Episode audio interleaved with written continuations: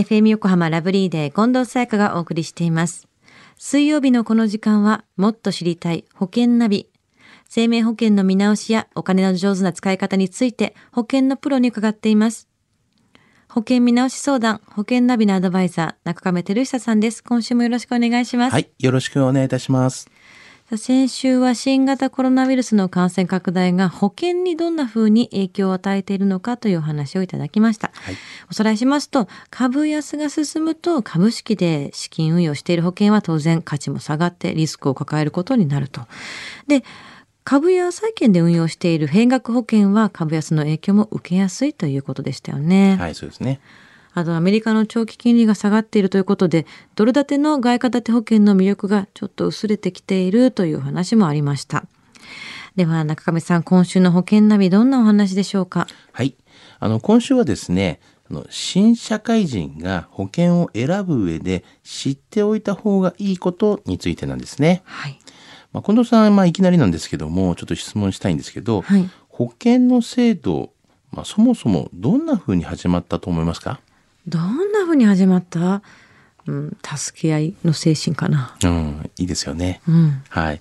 あの、まあ、保険の始まりっていうのはですね、はいまあ、一説によると、まあ、中世ヨーロッパのギルドと言われています。うんまあ、近藤さん、ギルドって聞いたことありますか？ちょっとわかんないです。はい。そうですね。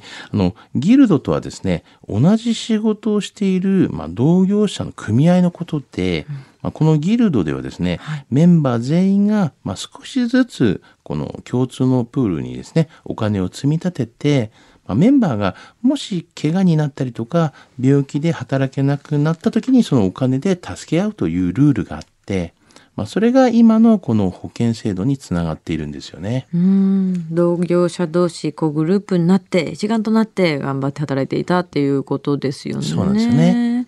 中世ヨーロッパでは画期的だった考え方になるんですよね、これが。そうですねんうんまあ、これはですね、あの、相互扶助というふうに呼ばれ、うんうんまあ、保険の、まあ、根底に流れている考え方なんですよね。はい。はい。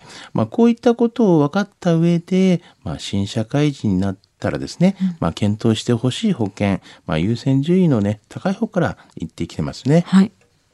まずは、まあ、医療保険なんですけれども、まあ、この病気や怪我によるですね、まあ、入院手術に対する備える保険という形になりますね。うんうんまあ、医療保険の中には、まあ、がん保険とかもありますから、はいまあ、必要に応じて、まあ、考えていただければと思いますが、うんまあ、続いて、収入保障保険ってありますね。何かあった時のということになりますが、まあ、まあ、これ限度としましては、まあ、大体2000万円ぐらいが限度でいいと思うんですよね。うんまあ、十分だと思います。はい。でそして、まあ、最後は、あの、個人年金みたいなものを、まあ、こういったものは、こう、若いうちから始めた方がいいというふうになりますよね。うん。優先順位が高い方から、まあ、医療保険、収入保障保険、そしてこ、えー個人年金ということなんですけれども、はい。じゃあ新入社員の人たちって、まあ、そんなにね手取りがたくさんっていうわけじゃないとは思うんですけれども、はいその中でどれぐらい月にこう保険料に割いてるんですかね？そうですね。まあ、やっぱ限度をね、はいギリギリでいっぱいでもやっぱり月1万円ぐらいがとは思いますよね。はいそっ。か。やっぱりこの医療保険ぐらいだったらまあ2000円ぐらいで入れますし、はいまあ収入保障といっても、まあこの辺もまあ2000円から3000円ぐらいの間、はい。でやっぱ年金、まあ積み立てみたいな形もありながらっていうのが、まあ半分ぐらいの5000円ぐらいで、うんまあ計大体1万円ぐらいがいいところじゃないでしょうかね。うんでもそれくらいでしっかりとねこの3つに入ることができるのは気持ち的にも安心につながりますよね。そうですよね。さあ今回の保険のお話知得指数は？はい。ズバリ98です。おお高い。まあ本日のまあ内容はですね、まあ新社会人が保険を考える上で、まあ抑えるべき、まあ最低限のまあポイントに過ぎないんですけども、はい。あの保険を選ぶときにはやっぱり職業だったりとか、まあ家族構成だったりとか、まあすでにまあ加入している保険とかもありますよね。はい。ですからまあ将来的なライフプランなども含めて、まあ総合的にまあ考える必要がありますよね。うんこれから楽しみもたくさんな新入社員だと思うんですけれども、はいまあ、いざという時に備えておかなきゃいけないですからね。はい。今日の保険の話を聞いて興味を持った方、まずは中亀さんに相談してみてはいかがでしょうか。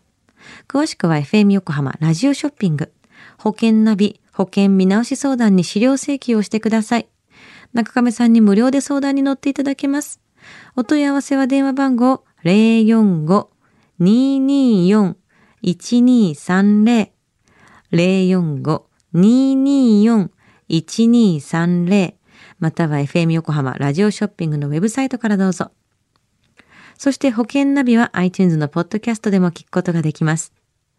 もっと知りたい保険ナビ。保険見直し相談、保険ナビのアドバイザー、中亀照久さんでした。ありがとうございました。はい、ありがとうございました。